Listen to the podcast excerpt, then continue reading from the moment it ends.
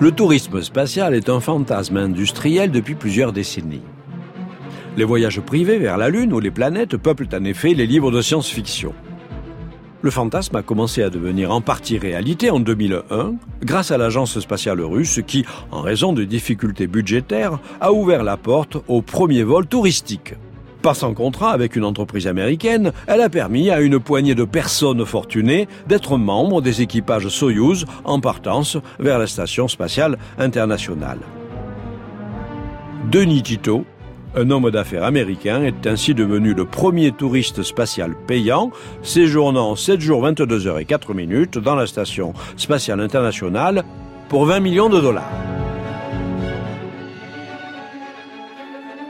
À ce jour, on ne compte que 7 vols touristiques pour 6 personnes, l'une d'elles y étant allée deux fois, à croire que ça lui avait plu malgré le prix du ticket. On est très loin d'un tourisme de masse, et d'une certaine manière, il vaut mieux compte tenu du coût écologique très élevé. Il n'y a d'ailleurs plus eu de séjour touristique dans la station internationale depuis 2009. Mais il pourrait reprendre bientôt à l'initiative de richissimes entrepreneurs qui voient dans le tourisme spatial à bord de navettes ou d'avions fusées réutilisables l'une des principales industries du XXIe siècle. La compagnie SpaceX d'Elon Musk a récemment annoncé avoir vendu deux places pour un survol de la Lune à un milliardaire japonais collectionneur d'art qui souhaite offrir 6 à 8 places à d'autres artistes tout autour du monde. Date de départ prévue 2023. Prix du ticket environ 5% du coût de la mission, soit entre 100 et 500 millions de dollars.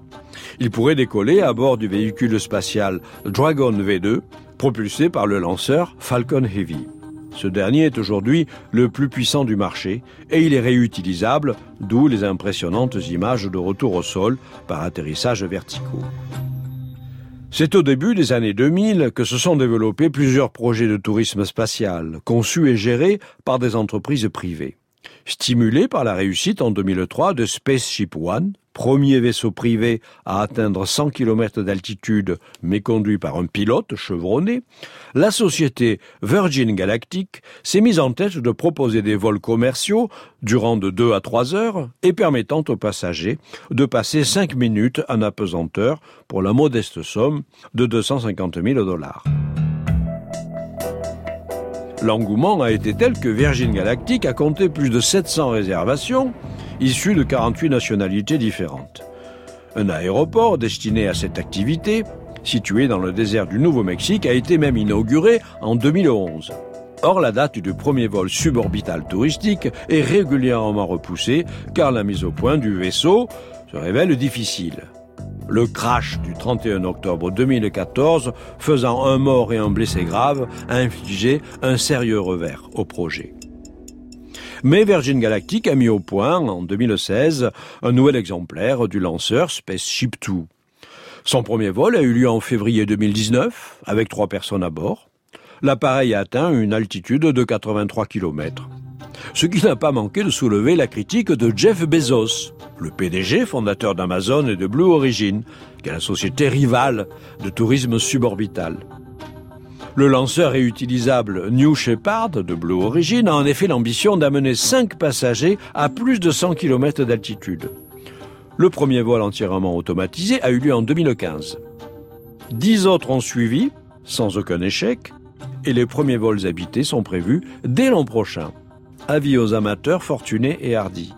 Le risque d'accident fatal est loin d'être négligeable. En mai dernier, Jeff Bezos a annoncé qu'il entendait participer à la nouvelle course à la Lune qui se joue entre Américains et Chinois avec un atterrisseur nommé Blue Moon qui pourrait se poser sur la Lune en 2024.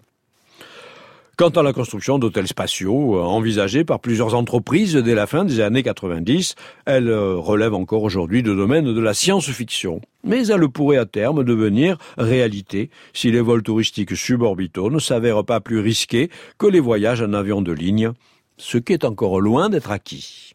À demain.